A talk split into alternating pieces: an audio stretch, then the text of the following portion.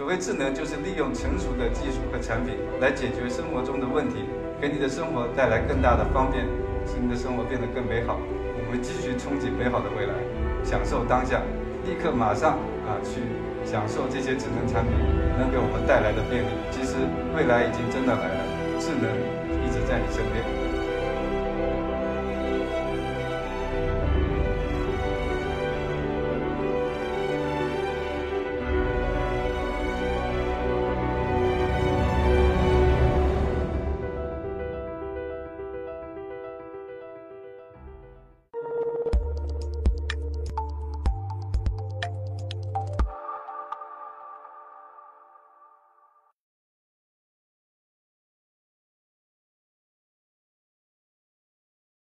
我是一个 Talks 讲者陈旭东，很高兴今天在家这里跟大家见面。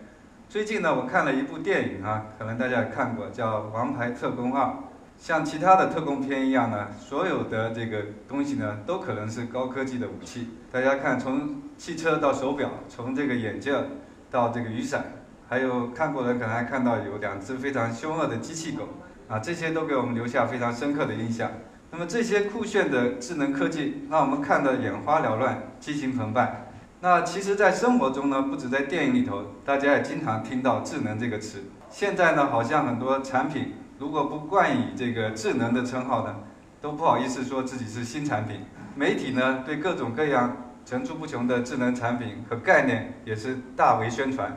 结果呢，大家对整个智能的新生活呢，也非常的期待。提到智能科技的话，大家第一反应是什么？想到的是什么东西呢？是不是智能家居、智能电视、智能音箱、智能手表，还是智能机器人？从历史的发展来看呢，最早出现的这个智能设备是计算机，然后呢有了智能手机，接下来就是这几年层出不穷的各种各样的智能设备，还有很多没有进入我们这个现实生活中的，比如说无人驾驶啊、自动驾驶这些汽车。还有，其实我个人比较憧憬的就是保姆机器人，啊，像这些东西，其实还离我们有一定距离。现在绝大部分的智能产品，应该还是大家用的还是手机，其他智能产品还没有真正进入到大家的生活中来，没有发挥作用。那这是为什么呢？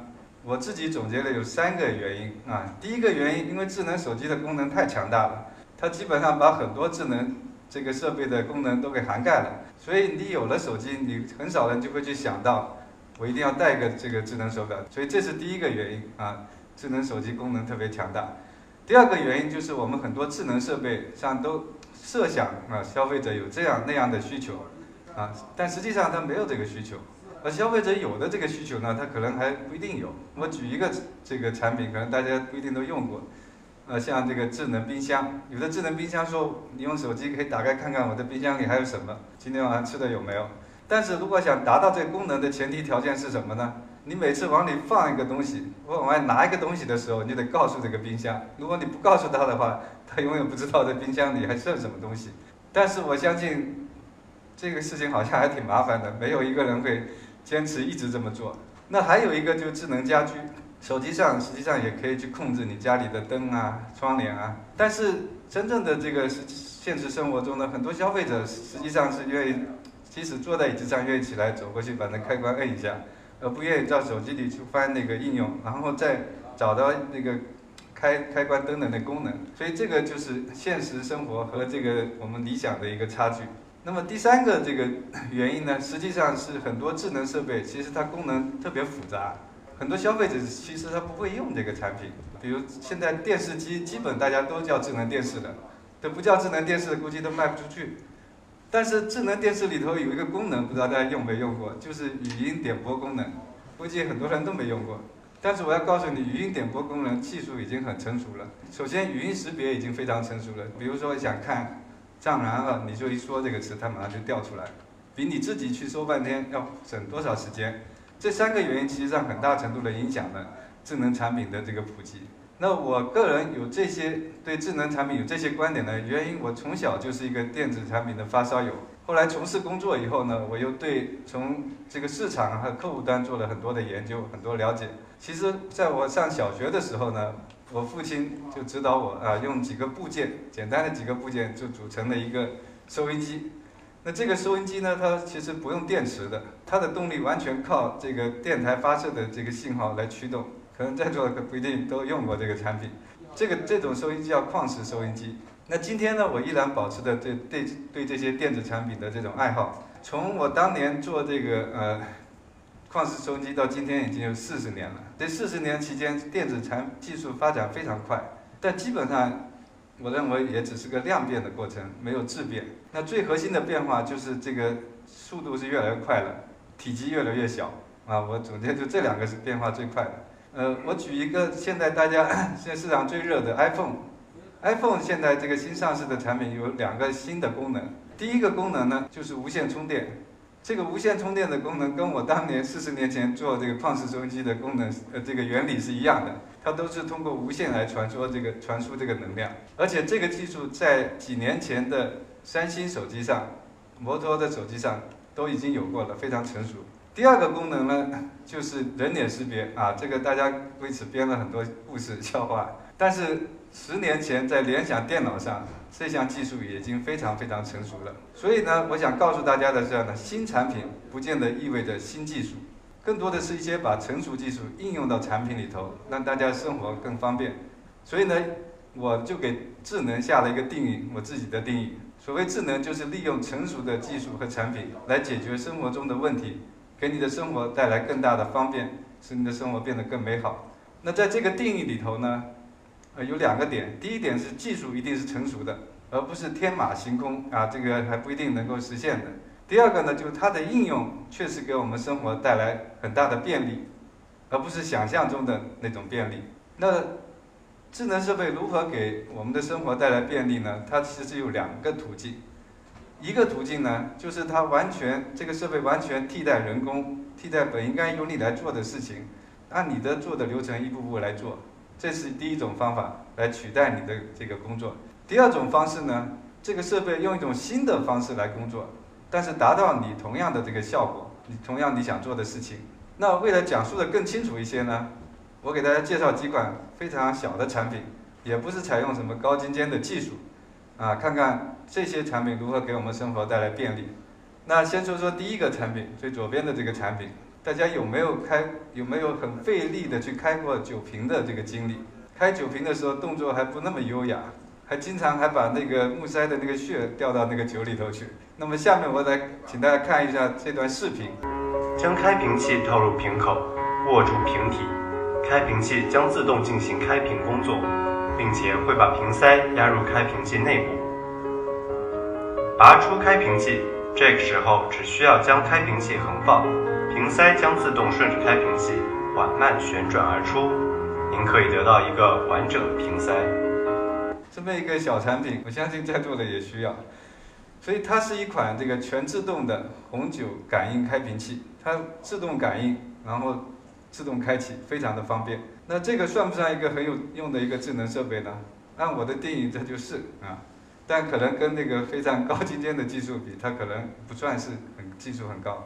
那它实现的过程就是取代了你手工做做的那个过程，手工你也得需要那么转进去。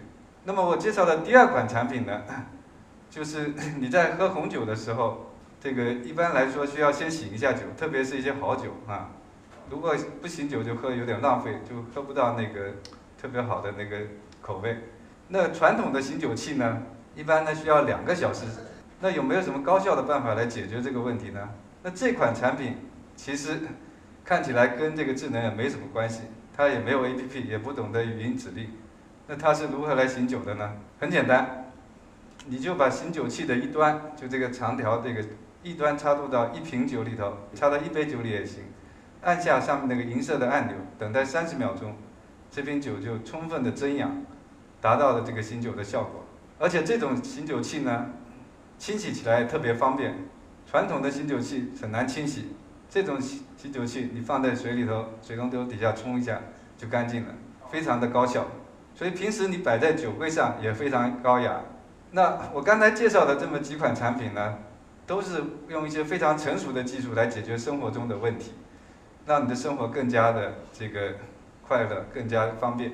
那么这些我觉得都可以称为智能，和我们在电视里或者在宣传里看到那些高精尖的这个产品来比呢，我觉得更贴近生活。那么刚才我也提到，我是一个智能产品的这个发烧友，到哪我都去喜欢看看这些产品。不过我也发现了一个问题，我相信这个问题可能大家也会碰到，就是你不知道到哪去能够比较多的找到智能产品或者大部分的产品。网上当然可以看，但是你只看到一些宣传图片不过瘾，对吧？最好能亲自体验摸一下啊，看到。于是呢，我就产生了一个想法，就是开设一个零售店，啊，这个零售店呢被我命名为新奇乐超市。那里面就会展成我刚才提到各种既新鲜又贴近生活的这些智能产品。那考虑到消费者呢，一般大家逛店的时候都不希望旁边跟个人啊。其实对你产生很大压力，你最后要不买东西，你觉得心里过不去。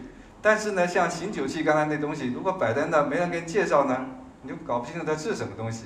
那也不能说来个客人我就开瓶酒给你洗一瓶酒，对吧？这个就成本太高了。所以呢，我们也是采用了一个非常成熟的技术，二维码技术和这个视频技术。就是作为客户，你进店的时候安装我这个新奇乐超市 APP，然后进去以后，你看到哪个产品喜欢，你就扫描一下它旁边的二维码。立刻就会有像刚才那个小伙子就跳出来跟你讲这款产品怎么用，所以这个我想这也是通过一种智能的方法来介绍对大家非常实用的智能产品，而且它非常形象生动。所以呢，通过这样的一个智慧门店，我们可以引领大家走离的这个智能生活更近一些。那当然，这个未来的智能生活也是令我特别憧憬的。相信大家今天来也是对这个未来的智能非常憧憬，无人驾驶。我觉得在中国有可能十到十五年这个就会实现。那这十年我们干什么呢？我觉得我们继续憧憬美好的未来。另外一方面，要享受当下，立刻马上啊去享受这些智能产品能给我们带来的便利。套用一句话，其实未来已经真的来了，智能一直在你身边。谢谢大家。